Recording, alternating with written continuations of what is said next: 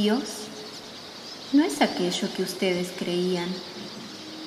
Aquí, en este territorio, Dios está presente en todo lugar, en cada partícula que conforma la insaciable inmensidad y generosidad de la Madre Tierra. Aquellos actos maldecidos ya no es necesario bendecirlos. Aquellos actos que han formado durante mucho tiempo a este lugar patrimonio de los Guairas, ya es tiempo de barrerlos en luz a través de los corazones de los sabios, humildes y valientes. Nosotros apoyamos el andar, el caminar de luz.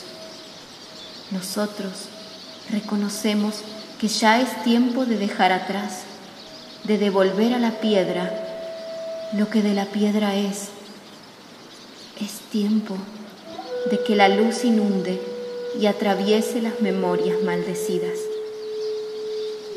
el soplo que destraba el puente entre el cielo y la tierra genera dolor.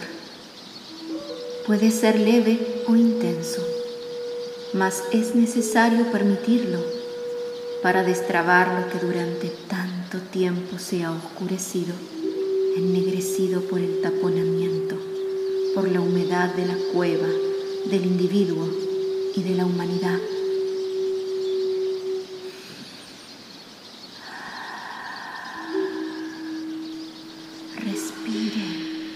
y exhalen la luz con conciencia, que la misma se hace más intensa si se desprende con ella el dolor memorial del territorio. Aquí el recuerdo sigue vigente a la espera de que los peregrinos exhalen desde el corazón la energía del perdón. Eso destraba. Somos los guardianes Malku nos guía, nos indica el qué hacer. En amor y en conciencia, el perdón ya está manifestado.